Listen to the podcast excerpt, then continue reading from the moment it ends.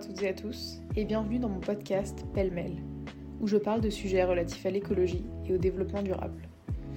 Durant l'intégralité de ce semestre, j'ai pris des notes sur mes pensées et sur des conversations que j'ai eues, dans le but de retranscrire tout mon chemin de pensée sur ce podcast. Ainsi, la structure de ce podcast ne sera pas thématique, mais bien la succession chronologique de mes réflexions. Le fil conducteur de ma réflexion, et ce qui, pour être honnête, m'a donné l'idée de ce format, est mon grand intérêt pour les sciences de l'environnement et ce questionnement perpétuel. Est-ce que je fais assez? Comment puis-je mieux faire? Je m'explique.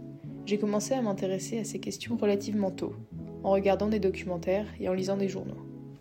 En me renseignant sur l'impact de la viande sur notre bilan d'émissions de gaz à effet de serre, j'ai décidé d'arrêter d'en manger et de devenir végétarienne. C'était il y a trois ans. Des recherches plus approfondies, sur notamment les émissions engendrées par la production de produits laitiers, m'ont poussé à devenir végane il y a maintenant un an. J'essaye également autant que possible d'acheter mes aliments en vrac, ou si ce n'est pas possible, de réduire au maximum les emballages.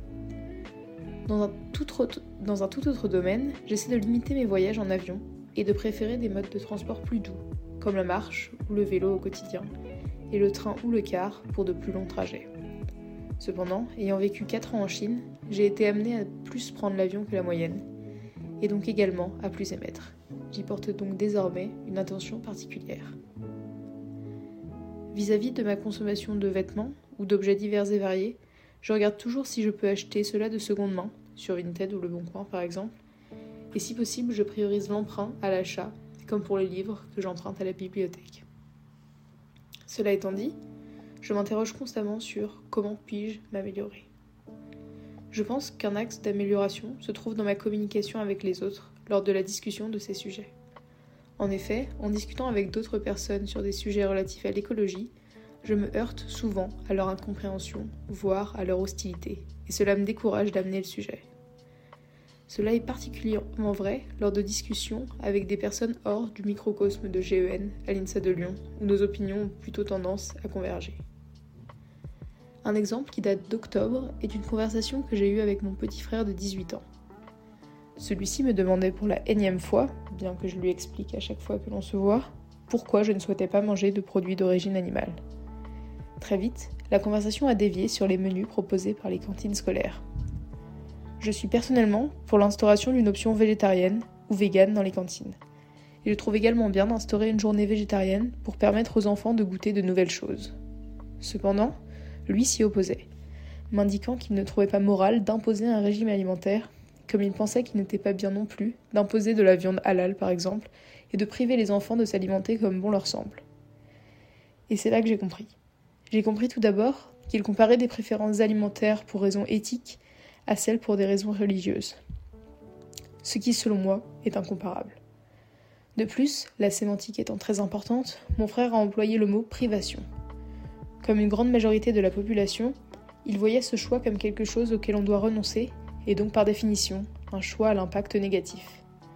J'ai eu beau lui dire qu'on privait les enfants végétariens d'options, en imposant un régime carnivore, celui-ci n'a pas voulu l'entendre. Voulant tous les deux avoir le dernier mot, aucun d'entre nous n'a vraiment gagné le débat. Mais j'ai la certitude que cela leur a fait réfléchir, et, me trouvant dans l'incapacité d'établir une dictature écologiste, cela constitue une de mes uniques possibilités d'agir, communiquer pour mieux sensibiliser. Trop souvent, cependant, le terrain est sensible et la communication est compliquée. Par exemple, j'ai du mal à faire comprendre à ma famille qu'ils ne devraient pas prendre l'avion pour voyager en France, même si c'est plus rapide et souvent moins cher. Et je peux comprendre que faire un Lyon-Bordeaux en une heure pour 20 euros est plus attrayant que de payer 100 euros en passant par Paris. Et pour eux, la question ne se pose même pas, seule la durée du voyage et le coût rentrent en compte. Un autre sujet, pour le moins épineux, concerne la question de l'énergie en France et dans le monde.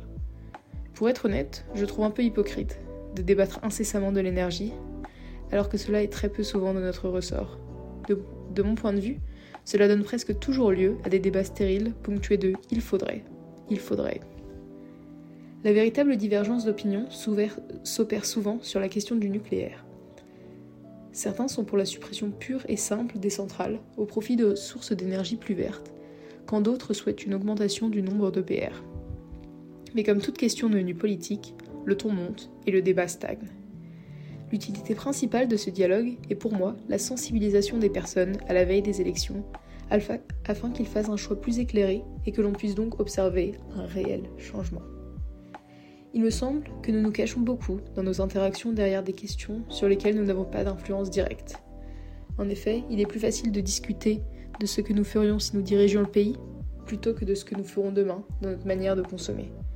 Cela détourne trop souvent les conversations de sujets qui pourraient être également, voire plus utiles, comme le tri sélectif ou l'achat de produits de saison. Un autre axe d'amélioration, important selon moi, concerne les investissements financiers et l'importance d'investir dans du low carbone. Pour ma part, j'ai investi et je continue d'investir en bourse dans des ETF qui respectent l'objectif de la COP26 de ne pas dépasser 1,5 degré depuis l'ère pré-industrielle. Cependant, des proches m'ont objecté que cela ne correspondait pas au respect de la décroissance et qu'il faudrait plutôt ne rien acheter. Je comprends leur point de vue, mais je ne suis pas d'accord.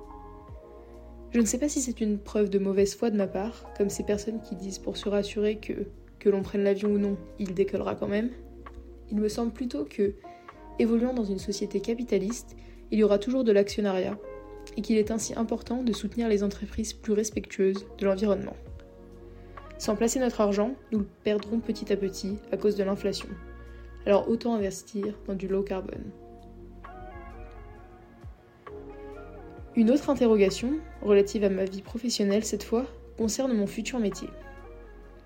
En effet, j'aspire à travailler en tant qu'ingénieur dans une entreprise dans un domaine du sport.